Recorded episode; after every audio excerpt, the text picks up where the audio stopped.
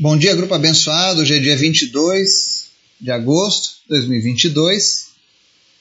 Estamos aqui de volta no nosso estúdio, né, entre aspas, né? Estou novamente na minha cidade, gravando os nossos estudos e grato a Deus por tudo aquilo que ele tem feito na minha e na sua vida também. Afinal, cada vez que vocês celebram uma vitória, eu celebro junto com vocês. Hoje nós vamos fazer uma reflexão lá no livro de Filipenses, no capítulo 1, falando sobre algumas recomendações de Paulo acerca do amor. Né? Mas antes da gente começar o estudo de hoje, eu já quero desde já pedir que vocês apresentem orações a minha ida para meu próximo destino. Eu fui convidado para participar de uma cruzada e de uma conferência de jovens numa cidade chamada Santosé, na Bahia. E também Sobradinho e mais uma outra cidade que eu não sei o nome agora, de cabeça. Então nós vamos passar uma semana ali, levando a palavra para jovens e também para cidades para essas duas cidades, que, onde faremos a cruzada de um dia. Né? É um trabalho 100% voluntário. Quem está vindo organizar isso é um amigo missionário americano, Dave Howard, o qual nós temos orado. Ele fez uma cirurgia agora de próstata e contamos pela fé que a recuperação vai ser plena até o dia da vinda dele, para que isso aconteça. Então, queria pedir que vocês estivessem orando para que ele se recupere completamente e ele venha com o grupo de lá. E que Deus também esteja providenciando os recursos necessários para que eu também possa participar dessa cruzada. Né? Lembrando que eu trabalho como voluntário, né? nós não temos nenhum auxílio, apenas contamos com a fé para poder levar a palavra de Deus. Né? E com as suas orações, claro. Então estejam orando por isso. Eu também tenho aguardado a minha habilitação. Eu fiz a renovação, o pedido de renovação há um mês atrás e só agora o governo da Bahia permitiu fazer o agendamento para o dia 31 desse mês para a renovação da minha CNH. Então espero que ela chegue a tempo de eu poder fazer a viagem. Então esteja em oração também para que tudo isso dê certo, tá? Ore por essa cruzada, que vai ser lá em Santo Sé, para que Deus de fato venha a fazer a sua obra lá, né? Que jovens sejam tocados. Afinal, foi um pedido dessas cidades que fizéssemos esse trabalho lá. Também apresente o nosso trabalho nas escolas. Amanhã eu estarei indo aqui ver se eu consigo a lista das escolas que eu vou começar a evangelização na minha cidade. E vocês fazem parte disso. Amém? Vamos orar? Pai, muito obrigado por tudo que o Senhor tem feito, pela tua graça, pelo teu amor, pela tua justiça, pela tua provisão, Pai. Nós oramos para que o Senhor envie a provisão necessária para que o teu reino cresça. Se é da tua vontade, nós cremos que o Senhor irá prover os meios necessários, mas que tua palavra seja anunciada e que vidas sejam salvas a cada dia, Pai. Obrigado por este grupo abençoado. Continua abençoando cada pessoa que está nos ouvindo. Abençoa suas famílias, seu trabalho. E em nome de Jesus, Pai, que cada dia mais e mais pessoas sejam alcançadas pela tua palavra. Que haja salvação, que haja cura, que haja manifestação do teu Espírito Santo a cada dia, Pai. Tu tens sido bom, tu tens sido maravilhoso e nós temos apenas o que te agradecer, Pai. Obrigado, Jesus, pela tua graça. Visita agora as pessoas que estão enfermas e vai trazendo cura para cada uma delas. Em especial, Deus, te apresento a vida da Josefina Pereira. Em nome de Jesus, eu repreendo, Deus, todo espírito de cegueira, tudo aquilo que tem tirado a visão dela, toda enfermidade. Em nome de Jesus, enfermidade na visão, sai agora e ela seja curada. Que os seus olhos se abram, que a sua visão volte ao normal e que ela possa testificar, ó Deus, do teu poder na vida dela, em nome de Jesus. Visita os demais e manifesta, Deus, o teu poder através da fé dessas pessoas. Também te pedimos, Pai, fala conosco através da tua palavra e nos ensina a entender cada vez mais a tua palavra e o teu amor. Em nome de Jesus. Amém. Palavra de hoje, Filipenses 1, versos 9 a 11, diz assim: Esta é a minha oração, que o amor de vocês aumente cada vez mais em conhecimento e em toda a percepção, para discernirem o que é melhor, a fim de serem puros e irrepreensíveis até o dia de Cristo, cheios do fruto da justiça fruto que vem por meio de Jesus Cristo para a glória e louvor de Deus. Amém? Aqui nós temos uma recomendação do apóstolo Paulo para todos nós, aonde ele começa fazendo uma oração, dizendo que a oração dele, que o pedido dele a Deus é que o povo de Deus aumente em conhecimento e percepção através do amor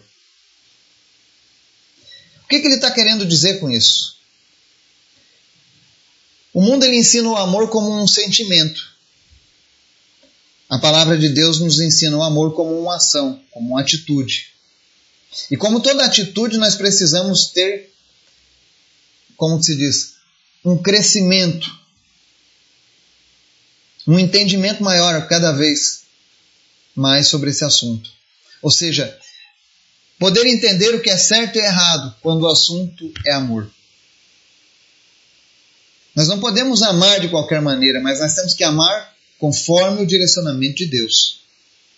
E para isso é necessário que a gente tenha um bom discernimento das coisas espirituais nas nossas vidas.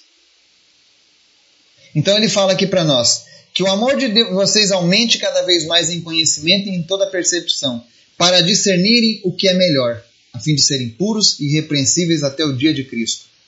Ou seja, nós temos que amar as pessoas, nós temos que amar os nossos irmãos, mas nós precisamos ter sabedoria em como aplicar esse amor.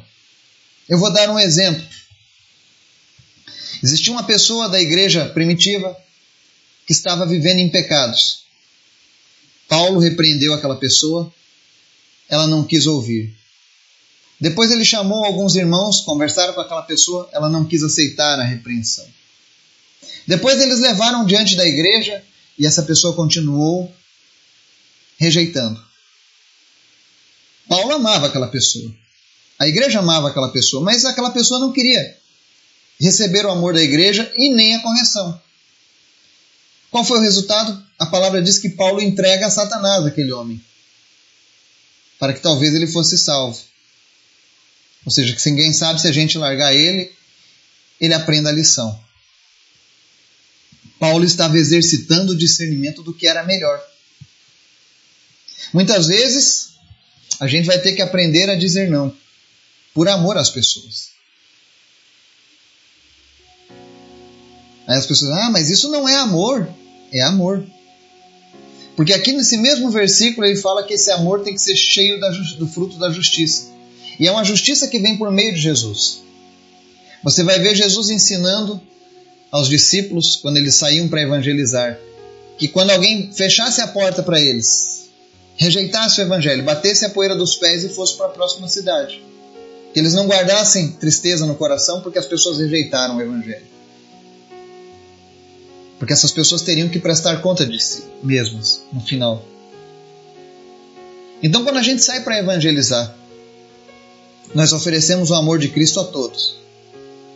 Mas aqueles que rejeitam o amor de Cristo, que não querem ser salvos, que não querem experimentar, nós não podemos fazer nada por essas pessoas, nem mesmo Deus. Deus respeita as decisões do homem. Agora, por conta dessas decisões, muitas pessoas, infelizmente, estão escolhendo o caminho do sofrimento eterno. Eu, falo, eu trouxe esse assunto porque dias atrás alguém me perguntou né, o que fazer quando a pessoa rejeita o Evangelho, ela não quer. Será que nós vamos ser imputados por esse sangue, a culpa por esse sangue? Eu falei, não. Nós seremos culpados se nós tivermos a oportunidade de falar de Jesus para alguém e não falarmos e nos calarmos, aí sim nós seremos culpados.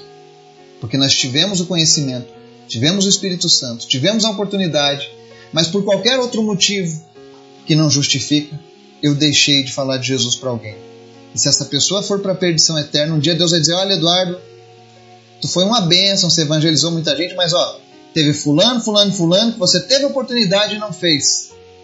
Não fez porque pensou em magoar, ficou com receio, ficou com vergonha, talvez a tua vida não estivesse no altar e você ficou com medo de ser cobrado por isso. Mas Deus nos fará lembrar dessas coisas. Ele não vai nos punir, nós não vamos perder a salvação por isso. Mas nós receberemos um sermão do Senhor acerca dessas coisas. É aquela questão das obras passarem pelo fogo, né? Mas então a palavra, em resumo aqui de Filipenses, é: aprenda a discernir o que é melhor.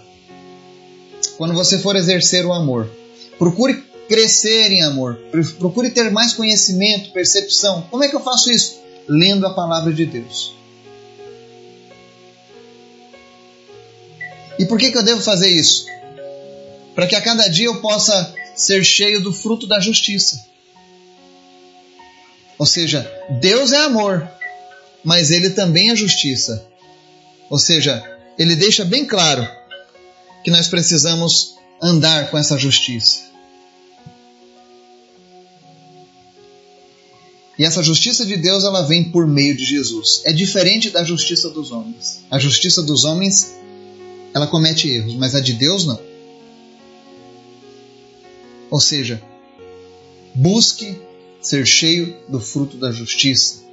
Aprenda a ter discernimento na hora de você amar as pessoas.